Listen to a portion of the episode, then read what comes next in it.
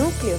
Hacemos vida juntos. Bienvenidos a Núcleo. Yo veo a algunas personas que nos acompañan por primera vez. Bienvenidos, ¿verdad? Nosotros siempre decimos en Núcleo que eh, invite a las personas que usted esté dispuesta a que sean parte de su vida. Y cuando hay personas que nos visitan por primera vez, siempre me gusta decirles, siéntase amada, siéntase amado, cuidado, porque hubo una persona que decidió invitarla y es porque quiere que sea parte de su vida. Y así como nosotros los recibimos con amor y con cariño y que queremos que sean parte de nuestra comunidad. Así que bienvenidos. Siento que llevo como un año de no enseñar, ya, ya como un mes y, qué mensajes más hermosos nos han compartido Tama, Joaquín. De verdad que qué bendición poder tener personas que tengan tanto de Dios para compartir con nosotros.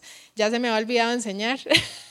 Vamos a ver cómo me va hoy. Ustedes no saben lo que me pasaron. ¿Quieren oír una triste historia?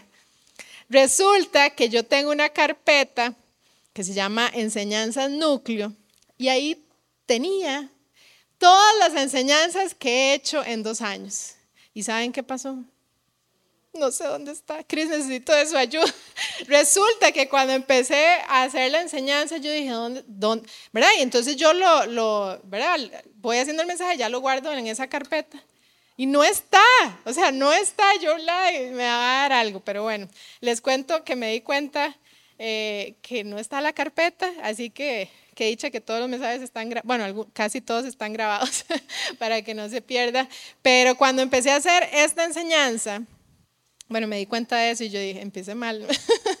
Eh, realmente nuestra nueva serie, Sin Sentido, es creo que uno de los pensamientos y uno de los sentimientos que más nos pueden llegar en nuestra vida diaria, que a veces hay cosas que suceden que no tienen sentido que hay veces que estamos pasando una situación que decimos, Dios, yo esto no le veo sentido. Y esta serie nace de, ahí, ¿verdad? De que es muy aplicable para nuestra vida, pero en la Biblia tenemos muchas historias sin sentido, ¿verdad? Muchas historias. Escogimos solo algunas porque es una serie pequeña, pero realmente hay muchas historias en la palabra que son sin sentido. Entonces, yo quiero que que oremos. Yo quiero que usted me acompañe a orar en este momento. Señor Jesús, yo te doy gracias. Gracias por este tiempo de alabanza, de oración, porque tu presencia fue tan palpable. Yo sé que estás aquí, Señor Jesús. Espíritu Santo, yo te pido que tú alinees mi espíritu y que mis palabras sean lo que tú quieres transmitir a cada uno de nosotros. Yo te pido que tú dispongas, ayudes a disponer los corazones de cada uno de nosotros para recibir lo que tú tienes para cada uno. Yo te pido que esta palabra sea una palabra que caiga en tierra fértil, Señor Jesús. Y yo te pido que esa palabra se siembre y que dé fruto vivo y real en la vida de cada uno de nosotros. En el nombre de Jesús. Amén. Les voy a pedir que me acompañen a Josué 6. ¿Ok? En la nueva versión internacional leemos. La conquista de Jericó. Las puertas de Jericó estaban bien aseguradas por temor a los israelitas. Nadie podía salir o entrar. Pero el Señor dijo a Josué, he entregado en tus manos a Jericó y a su rey con sus guerreros. Tú y tus soldados marcharán una vez alrededor de la ciudad y así lo harán durante seis días. Y aquí empieza a escribir. Siete sacerdotes llevarán trompetas y marcharán frente al arca. El séptimo día, ustedes marcharán siete veces alrededor de la ciudad mientras los sacerdotes tocan las trompetas. Cuando todos escuchen el toque de la, trompeta, perdón, el pueblo deberá gritar a voz en cuello. Entonces los muros de la ciudad se derrumbarán y cada uno entrará sin impedimentos. Josué, hijo de Num, llamó a los sacerdotes y ordenó, carguen el arca del pacto del Señor y que siete de ustedes lleven trompetas y marchen frente a ella. Y dijo al pueblo, adelante, marchen alrededor de la ciudad, pero los hombres armados deben marchar al frente del arca del pacto.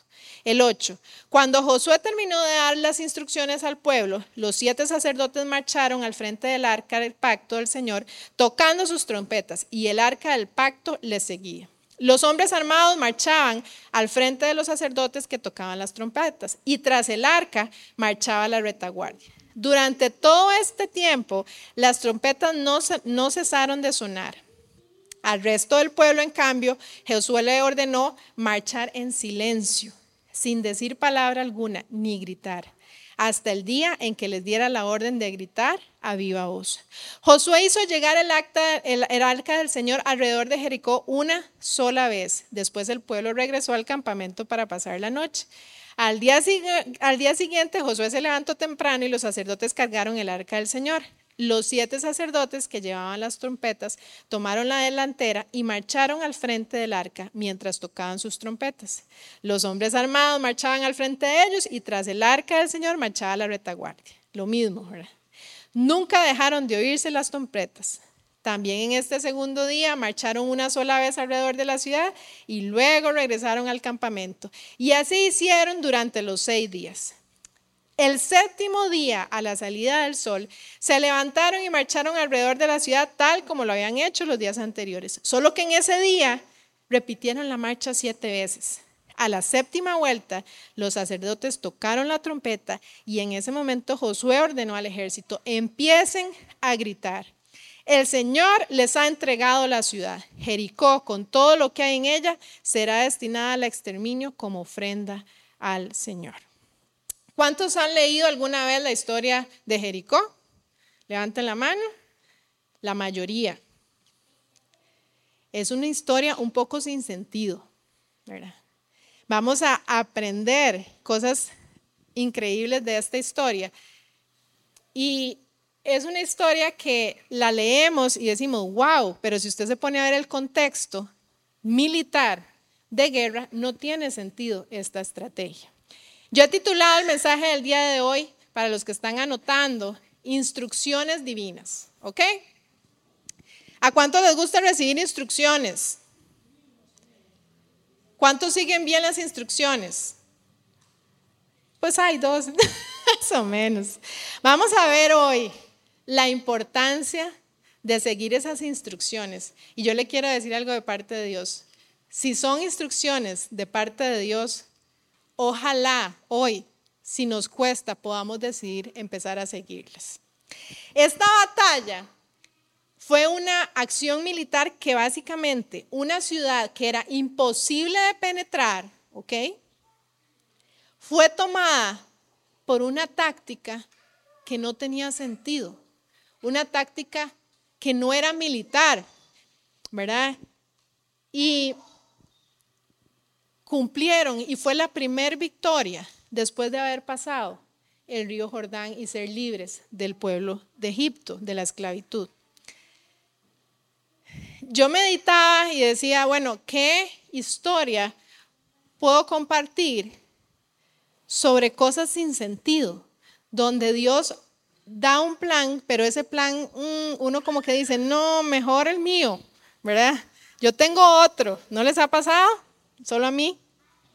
Y la verdad, así les soy sincera, tengo bastantes eh, historias donde el plan está sin sentido para mí, ¿verdad?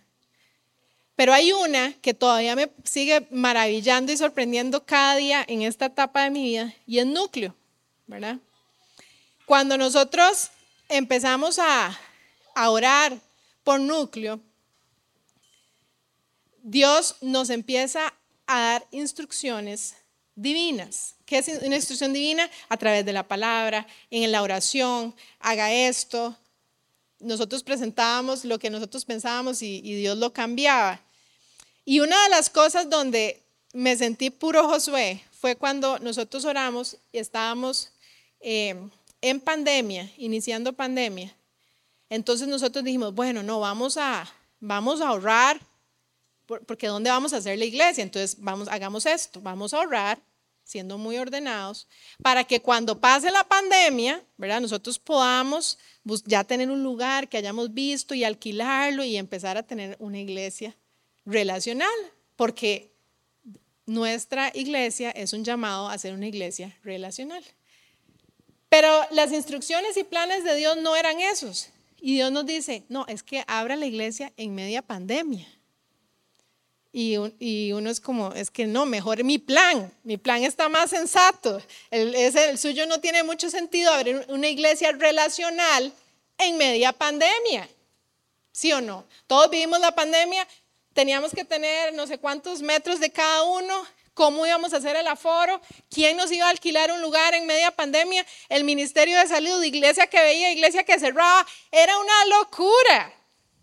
Eran instrucciones divinas, así viéndolo muy racionalmente, sin sentido.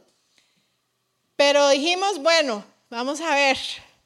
Y, y de repente todo se empezó a alinear y encontramos fácilmente este lugar, podíamos pagarlo, tenían los permisos, teníamos el aforo correcto y empezamos a trabajar con el equipo, que era todo un tema. ¿Se acuerdan cuando teníamos que llenar el, link de inscripción para venir? ¿Verdad? Diego era el, el, encargado de eso, cómo sufríamos. Se inscribieron más y entonces cómo hacíamos para acomodar la gente, para respetar los espacios. ¡Ey! No tenía sentido estar empezando una iglesia nueva, relacional, en media pandemia. Y esta fue una de las cosas que, que realmente nos enseñan, así como Josué, que cuando recibimos instrucciones y son con principios bíblicos, que uno sabe que es Dios el que está dando ese plan, aunque nos parezca que nosotros lo podemos hacer mejor y que lo teníamos todo muy ordenado, empecemos a ver si mejor hacemos ese plan porque ese es el que nos va a dar la victoria. Ese es el que nos va a llevar al propósito que Dios tiene para nosotros, aunque nos parezca sin sentido. Ahora, ya para entrar en el texto, expliquemos un poquito el contexto del versículo donde Josué está a punto de invadir a Jericó. Cuando uno lee todo Josué, uno se da cuenta que cuando le hablan el plan y la táctica para llegar y derribar las murallas de Jericó, realmente no hay ningún fundamento militar en esa táctica. Y para ponernos en contexto, ellos eran ejércitos, ¿ok?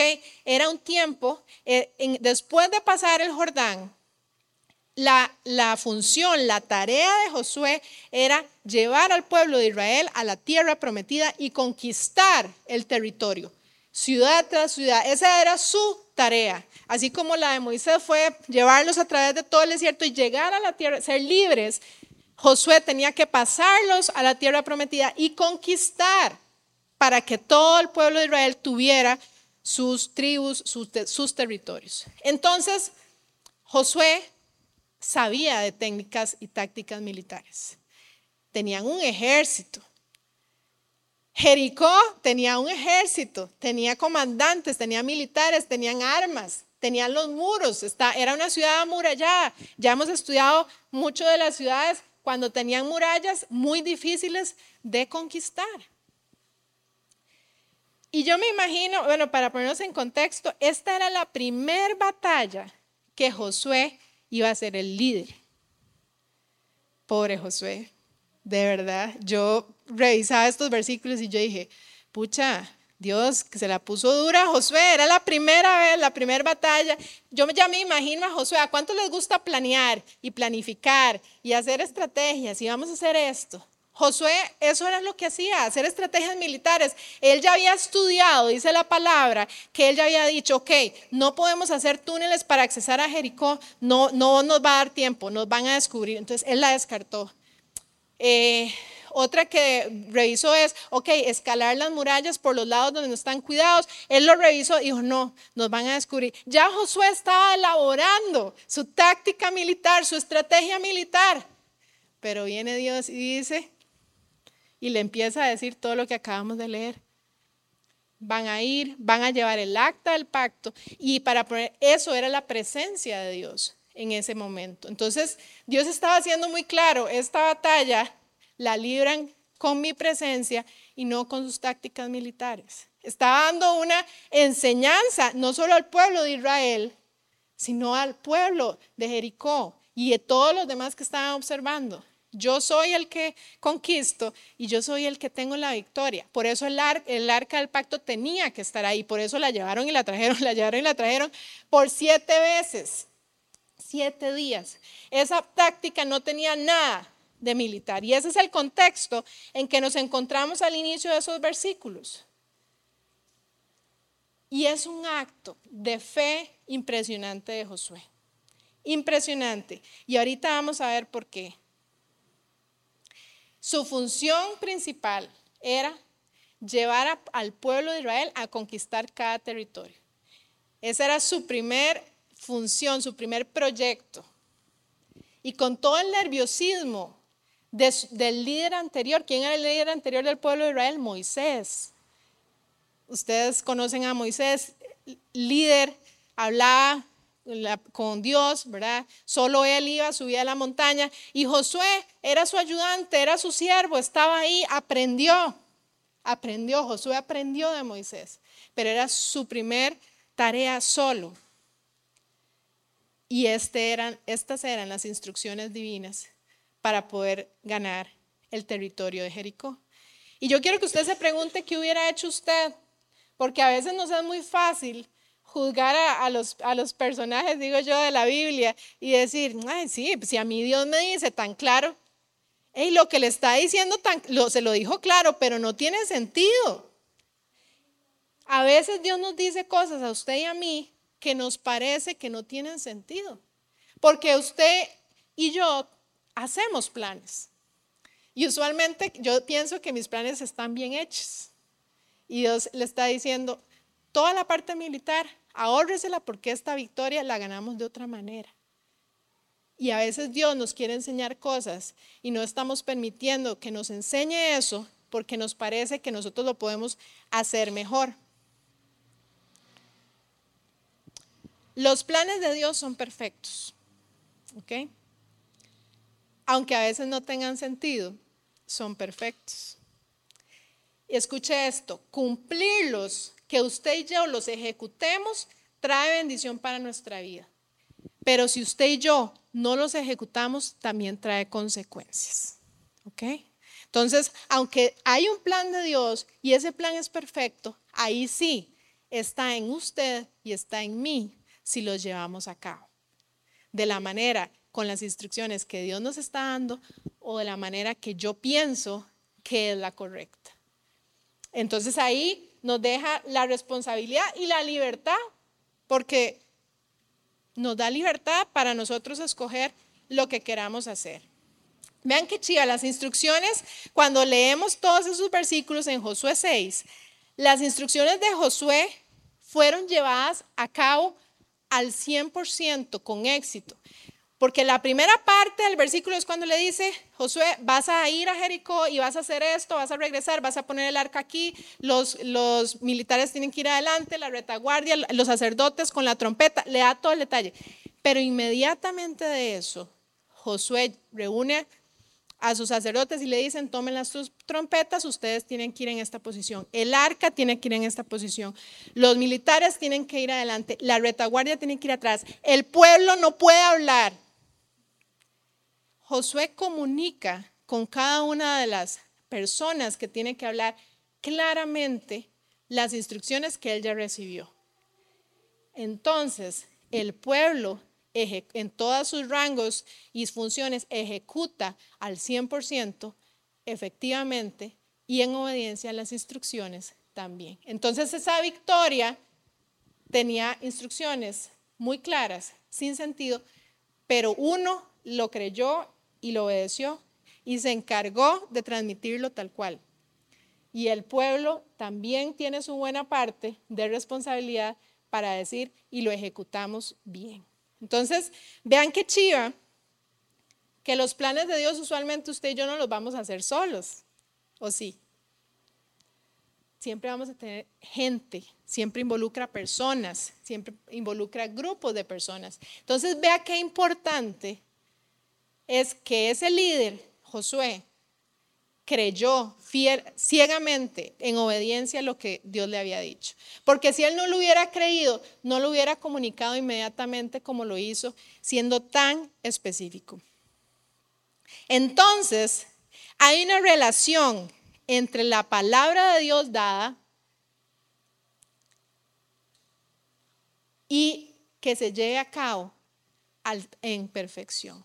Hay algo ahí en la mitad que estamos usted y yo, y que en este caso de Josué, y que podemos, escuchen, podemos hacer nuestra parte para que el resultado sea bueno o que el resultado no sea tan bueno. Josué obedeció de inmediato, a pesar, escuche esto, de lo que los otros podían pensar de su táctica para derribar a Jericó. Los de adentro de la muralla, los habitantes de Jericó, el ejército de Jericó, acuérdense que empiezan los versículos diciendo, el pueblo de Jericó estaba dentro de la muralla.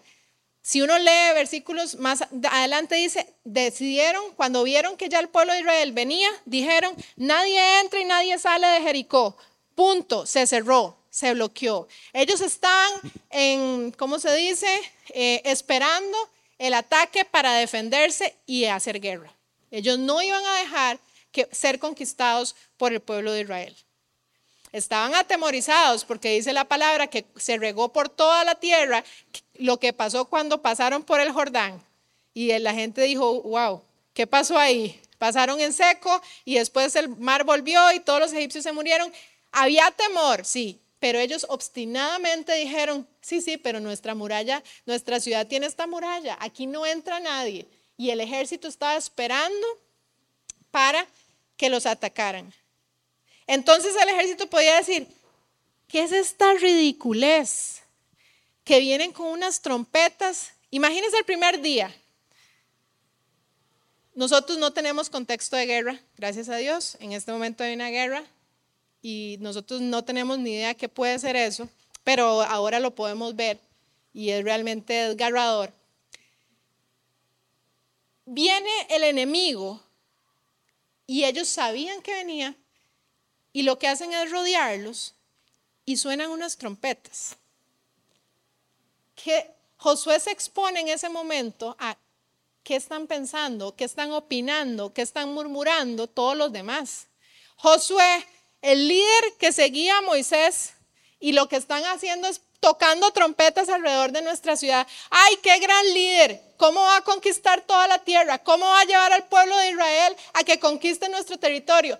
Y el bullying a nivel Dios. ¿Sí o no? Eh, así tal cual. No hay un momento donde a usted le asignen, donde Dios le ponga algo, donde usted tenga algo en su trabajo, donde usted tenga una asignación importante, que no se levanten los que están alrededor para empezarlo a juzgar. Empezar a ver qué está haciendo usted para criticarlo, para burlarse. Josué se expuso a eso. No un día, es que tenían que hacerlo seis días. Yo me imagino que Josué el quinto día decía, Dios mío, en serio. Al quinto día ya no era, escucha, al quinto día no era solo el pueblo y los militares de Jericó, eran los mismos israelitas que decían, y pero ¿por qué no ya? O sea, porque ya hemos hecho esto cinco días y nada pasa. Y Josué nos dice que nos tenemos que devolver. Josué soportó eso. ¿Sabe por qué? Porque él creyó las instrucciones que Dios le había dado. Entonces, yo quiero que si usted puede anotar esta frase, usted la anote. Dice, nuestra demora para obedecer a Dios muestra que realmente no le creemos. Nuestra demora para obedecer a Dios en lo que ha puesto que hagamos, si no lo estamos haciendo, es porque realmente no le hemos creído. Ouch. Y para poder meditar nosotros y aplicarlo tenemos muchas cosas. ¿Qué cosas? Digo, sí, sí, Señor, el próximo mes revisemos nuestro corazón, porque posiblemente si no lo estamos haciendo, si nos estamos demorando, es porque hay algo dentro de nosotros que, que no le ha creído al 100%. En este caso, Josué le creyó al 100%. De otra manera, él no, se hubiera, él no hubiera reaccionado como él reaccionó. Inmediato, inmediato, dice la palabra, reunió a su equipo de militares, a sus comandantes, les dio la dirección. De inmediato reunió a los ancianos y a los sacerdotes y les dijo, ustedes van con las trompetas. De inmediato le dijo al pueblo, ustedes en silencio hasta que yo les diga. Sin temor a la burla, sin temor al juicio, sin temor al que dirán. A él no le importaba. Él sabía que Dios le había dicho eso y confiaba en fe que le iba a dar la victoria. Yo admiro muchísimo a Josué porque lo que le tocó fue duro, fue un gran reto para él. Y, uno debe aspirar cuando ve estas historias a tener esas cualidades de estos líderes, porque yo pensaba, Moisés estuvo tantos años con el pueblo y de repente Moisés no está y soy el nuevo líder. No sé si usted le ha pasado en un trabajo cuando usted llega y es el nuevo jefe. Es algo similar. Usted se tiene que ganar la confianza de todos porque había otro jefe y había otro que hacía las cosas y que siempre lo van a comparar, ¿sí o no? Siempre nos van a comparar. Si, de, lo que usted haga, donde usted se desenvuelve. Ah, pero es que este hace esto así y este asá. Entonces ya empiezo a ver quién lo hace mejor, quién lo hace peor. Josué era tan humano como usted y como yo y tenía inseguridades y temores como nosotros los tenemos. Pero él hizo algunas cosas muy buenas y yo quiero que las veamos. Vamos a ver seis cosas rápidamente que Josué hizo que nos pueden ayudar a ser esos ejecutores de instrucciones divinas que van a dar victoria a nuestra vida. En todas las áreas, en todas las áreas, no solo el área espiritual. La cualidad número uno que yo puedo ver en, Josué es su humildad. ¿Sabe por qué? Porque Josué tenía el conocimiento militar y Josué pudo haber planeado la mejor estrategia de batalla. Pero él dijo, ok, ya, mi, papelito, ¿verdad? Ustedes han visto, bueno, yo lo he visto en películas donde trazan, ¿verdad? Los mapas y, hacen los puntos y vamos a atacar aquí. Bueno, eso se ve en las películas, ¿verdad? Josué tuvo que tener la humildad de decir, ok, esto queda aquí y vamos a ir tocando la trompeta seis veces, seis días seguidos. Escuche, en la guerra hay algo que se llama factor sorpresa. Y es que el enemigo no está esperando que lo ataquemos para estar listo.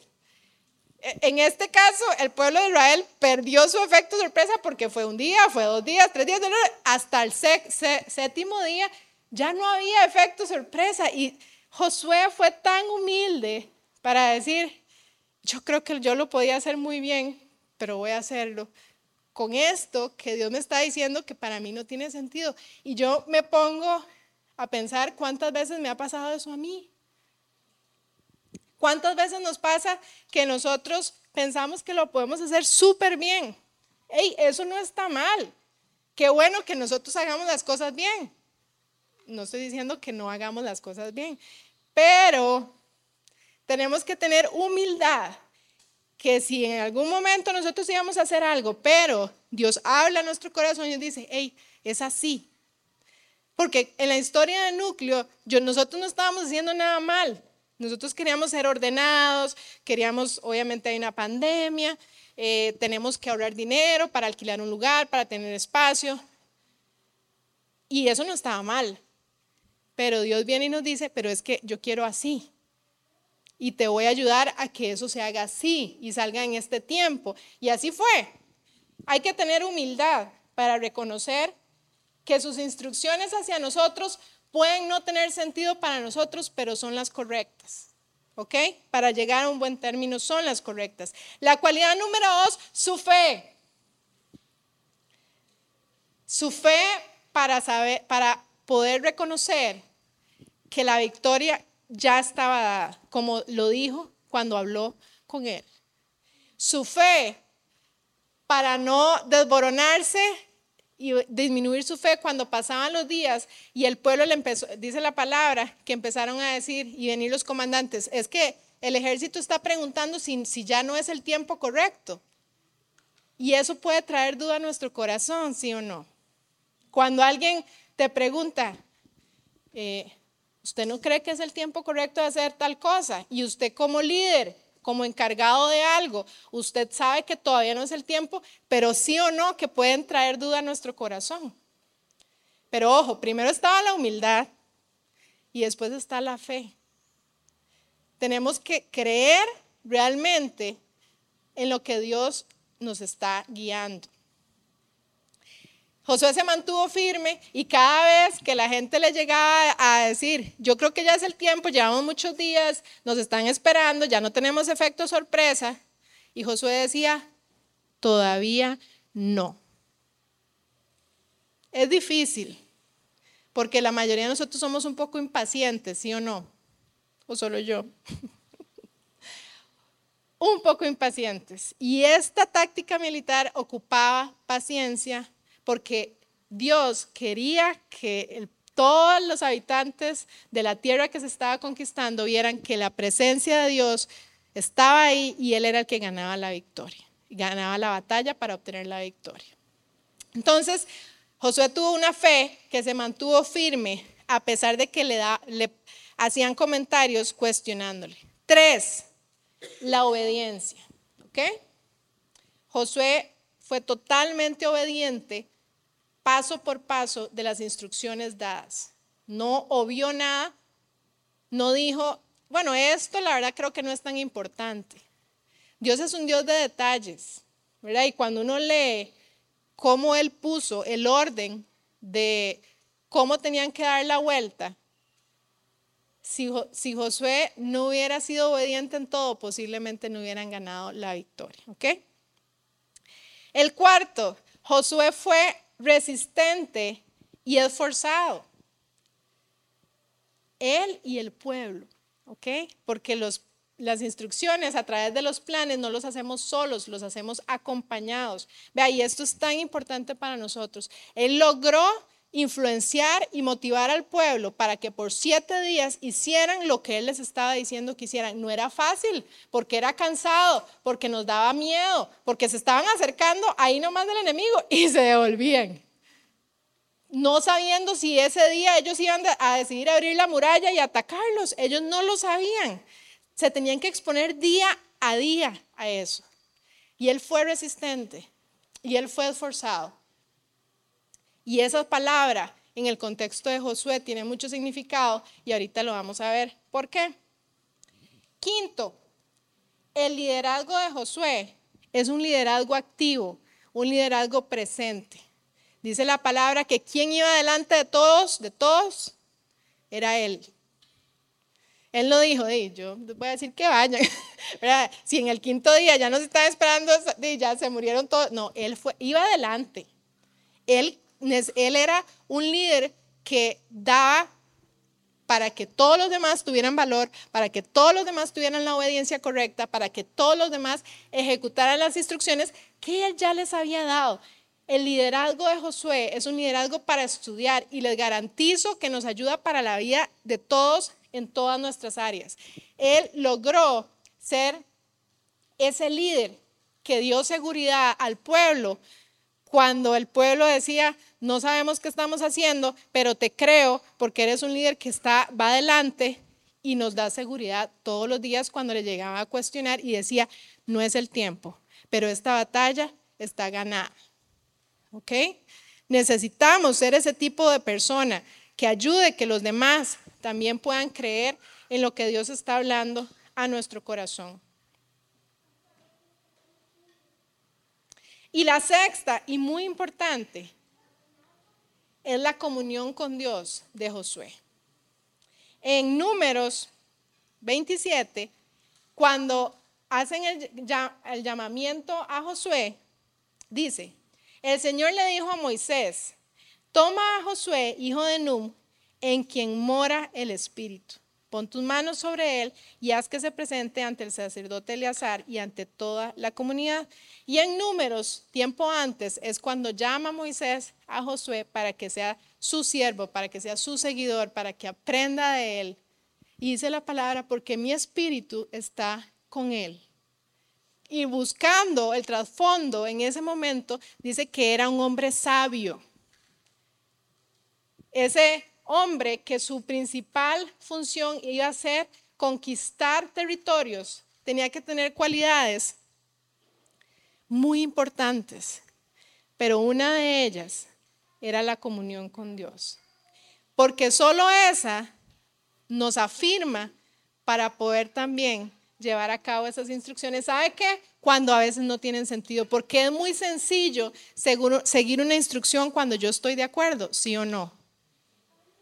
Si a mí mi jefe me dice, a Laura, váyase ya a recursos humanos y diga que le suban un millón de colones de salario. ¿Verdad? No me ha terminado de decir y ya yo estoy en recursos humanos firmando la boleta. Por supuesto, todos lo haríamos. Pero no es tan sencillo cuando me dice, Laura, necesito que mañana a las 8 de la mañana esté este trabajo listo y usted no ha empezado y son las 5 de la tarde. ¿Sí o no?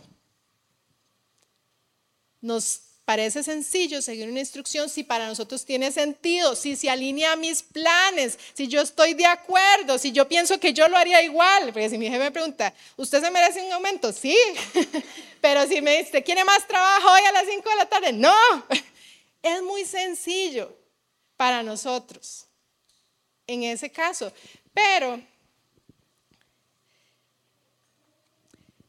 no siempre esas instrucciones divinas van a estar alineadas a nuestros planes.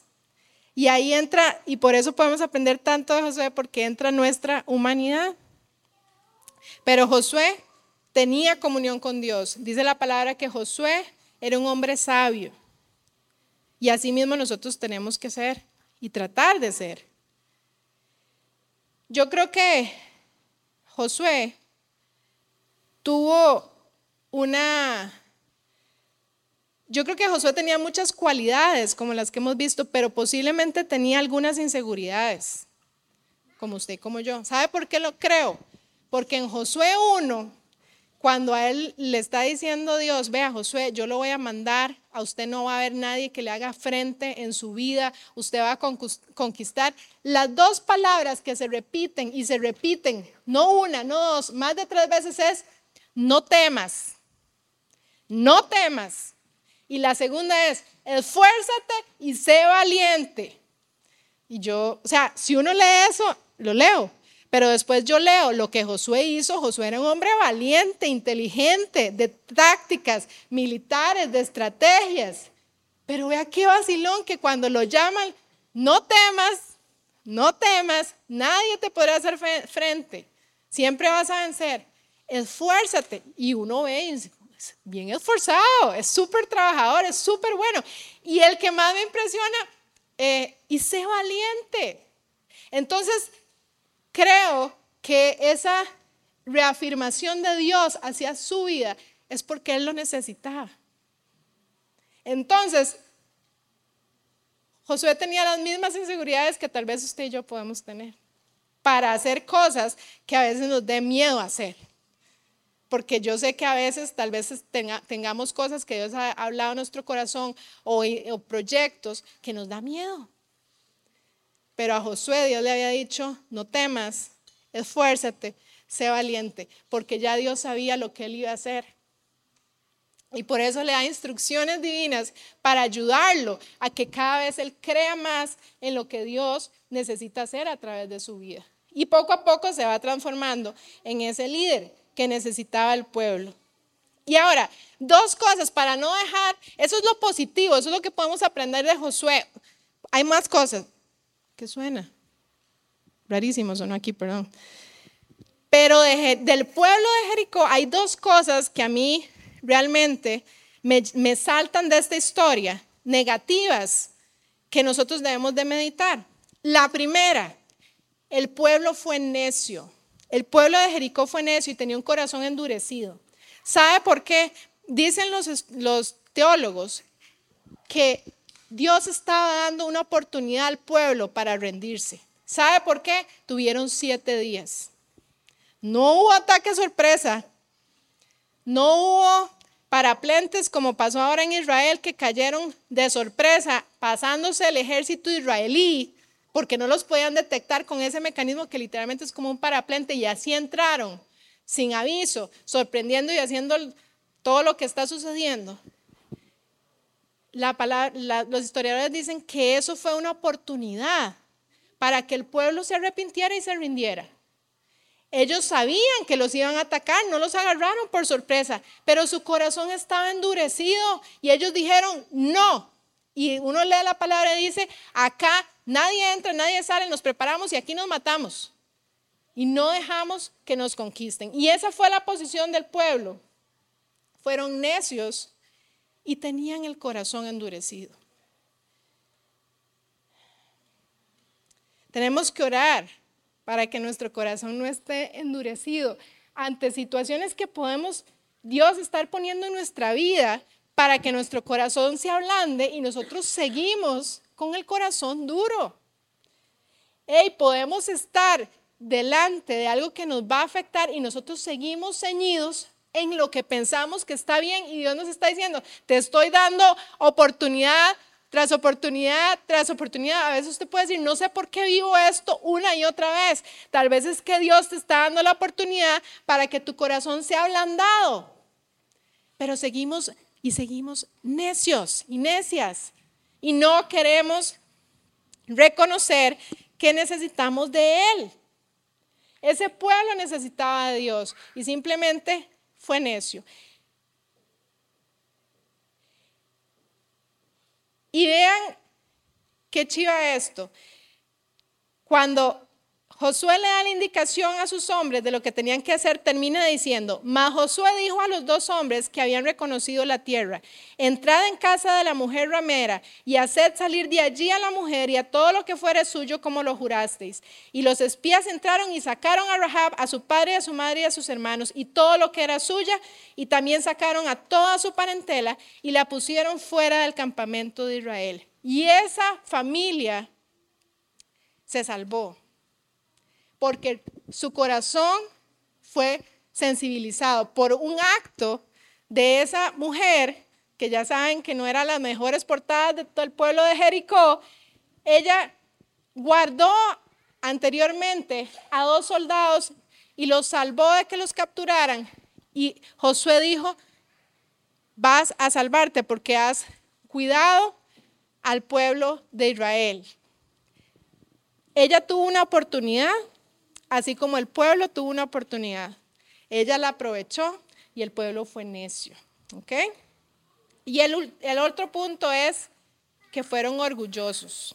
¿Sabe qué? Ellos creyeron que su fortificación y su muralla hecha por manos humanas, humanas los iba a salvar. Ellos creyeron que su ejército con las mejores tácticas militares, esperando con lanzas después de que trataran de pasar los muros, los iban a salvar. Fueron orgullosos.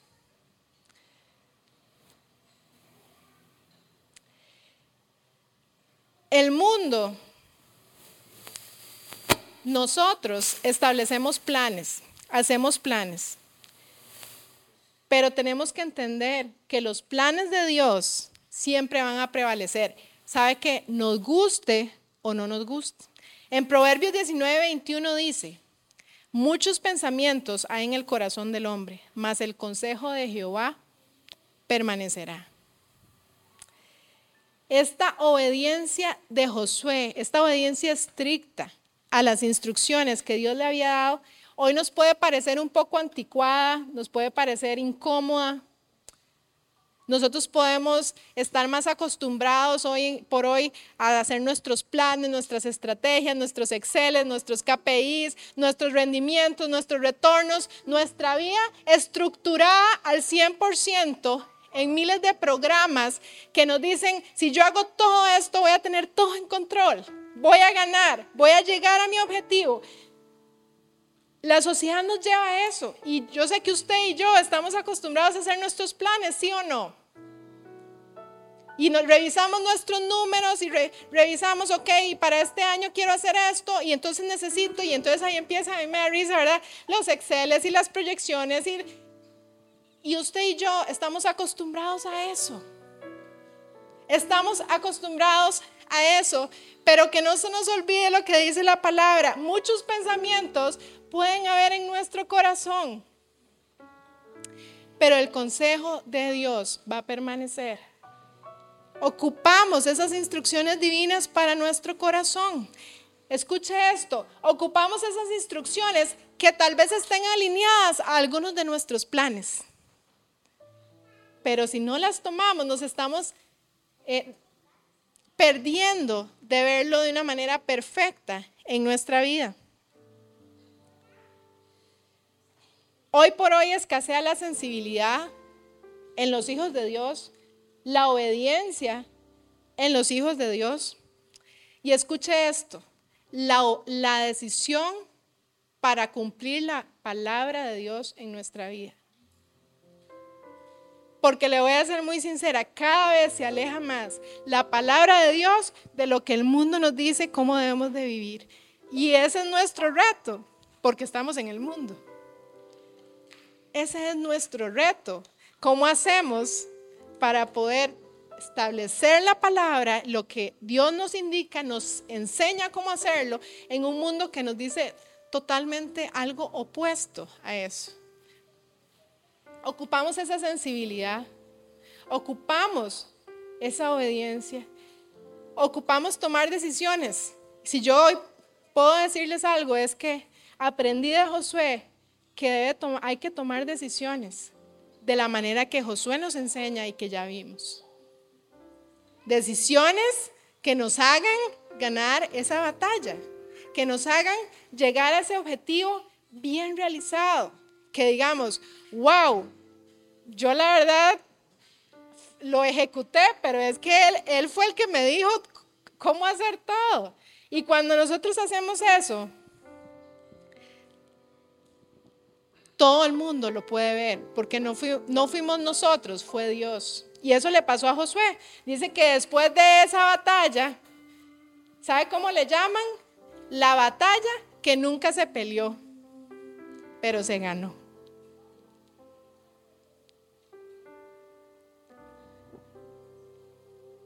Qué chiva sería que todas las batallas que usted y yo tenemos, que sé que usted tiene hoy, que yo tengo, yo pueda decir la batalla que no la peleé, pero ya la gané. Pero primero seguí instrucciones e hice lo que hemos aprendido. Qué chiva ganar batallas sin tener que, y hoy por hoy creo que esta enseñanza quedó como anillo al dedo, porque estamos viendo una guerra. Muy lejos, pero todos, todos la vemos y vemos los estragos de esa guerra, el dolor, el sufrimiento, el odio que se levanta. Y usted se puede imaginar, a esta batalla le llaman, esta batalla fue después, o sea, se conquistó al 100%. No quedó nadie, no quedó nada. Ellos no podían tomar nada porque era anatema, porque eso no lo podían tomar. Ellos lo que necesitaban era el territorio. Se puede decir, wow, qué sangriento. Bueno, ese es otro tema. Pero la batalla que nunca se peleó, porque no fue la batalla de que yo te hago y, me haces y te ataco y me atacas, eso no sucedió. Ellos nunca atacaron y los otros nunca se, se defendieron. Los muros cayeron, Israel entró y ahí sí conquistaron todo, eliminaron, quemaron, hicieron todo. Pero no hubo ese tipo de batalla como el que conocemos. Yo quiero vencer mis batallas sin desgastarme, porque sí o no que a veces nos desgastamos en esa batalla, sí o no que a veces usted y yo podemos estar cansadas y cansados de estar luchando y luchando y decimos, ya me estoy cansando, Dios, ya como que no tengo tantas fuerzas como antes, pero tal vez sea un momento donde debamos de escuchar las estrategias divinas. Y dejar de ser tan orgullosos de decir, yo esto lo tengo bajo control.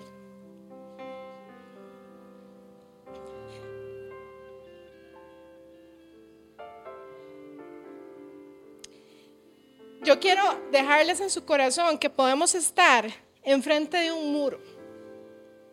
Yo imagino, yo imaginaba a todos los que iban en el, en el desfile, porque parecía un desfile, ¿verdad? Con trompetas. No parecía que ahí iba a pasar una guerra.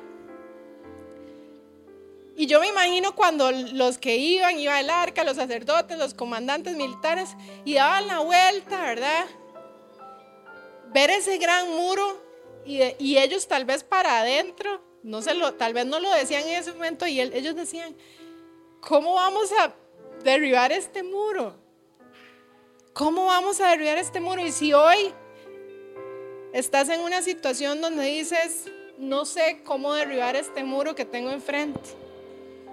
No sé cómo voy a pasar al otro lado. No tengo idea. Yo quiero recordarte que la victoria viene de Dios.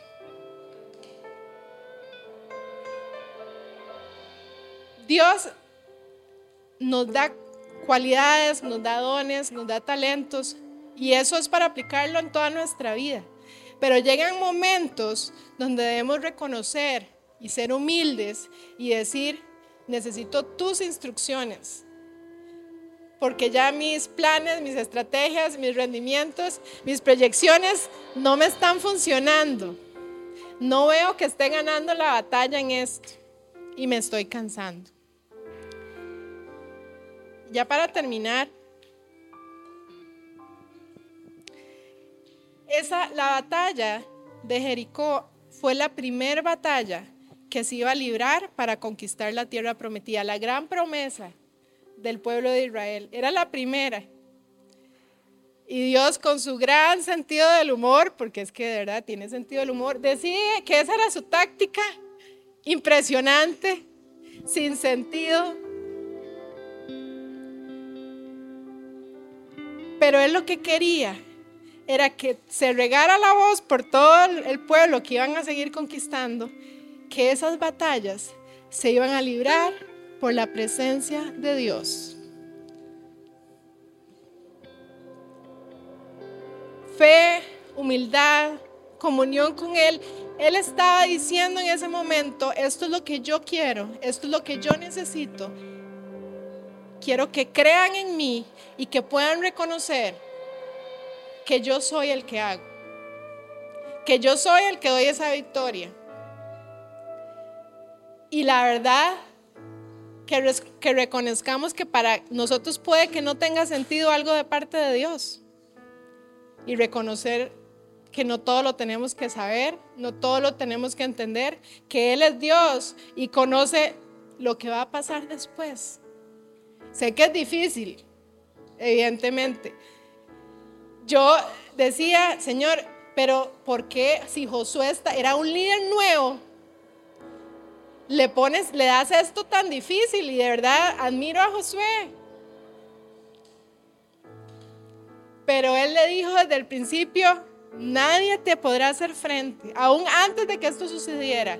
Esfuérzate, no temas, yo estoy contigo.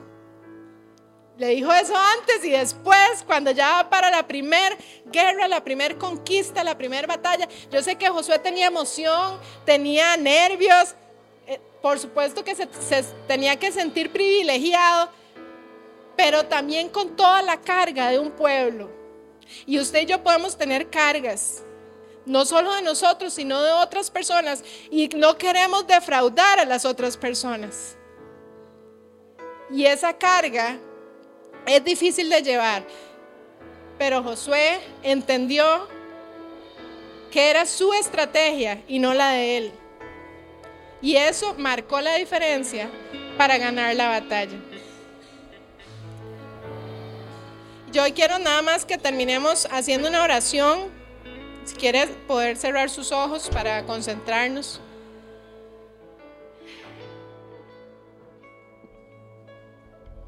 Una oración para, para pedirle a, Dios que, que nos ayude a ser humildes, que nos ayude a ser obedientes,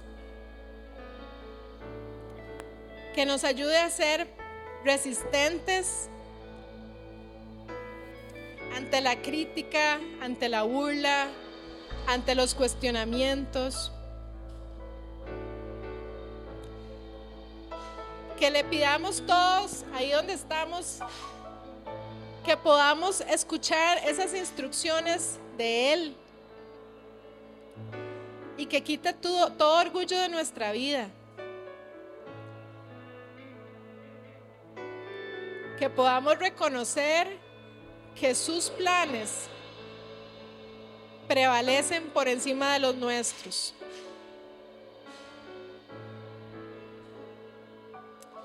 Señor Jesús, hoy yo te quiero pedir, Señor, que, que tú trabajes nuestro corazón, nuestro espíritu, Señor. Yo te quiero pedir, Señor, que, que tú hablando nuestros corazones. No queremos ser como el pueblo de Jericó necio y con el corazón endurecido, Señor. No queremos perder una batalla que tú habías dispuesto que querías que ganáramos, Señor, por no seguir tus instrucciones y pensar que nosotros lo podemos hacer mejor. Señor Jesús, yo te pido que tú quites todo orgullo de nuestro corazón. Señor, yo te pido que tú quites toda duda y que podamos ser como Josué, Señor, y no demorar en obedecerte. Y yo te pido que si hay cosas que nosotros hemos demorado en tomar la decisión y avanzar, que tú afirmes eso en nosotros para que lo creamos de verdad y que podamos avanzar y que podamos ganar esa batalla. Señor, yo te pido que si hoy hay batallas que nos tienen, Señor Jesús, en ese campo de batalla y que nosotros sentimos que estamos cansados y nosotros sentimos que no estamos ganando, que estamos perdiendo fuerzas, que no ya no sabemos qué estrategia hacer, Señor, yo te pido que tú traigas esas instrucciones. Yo te pido que podamos parar hacernos para atrás y entrar en un tiempo de intimidad contigo, Señor, para que seas tú dando esas instrucciones. Aunque no tengan sentido,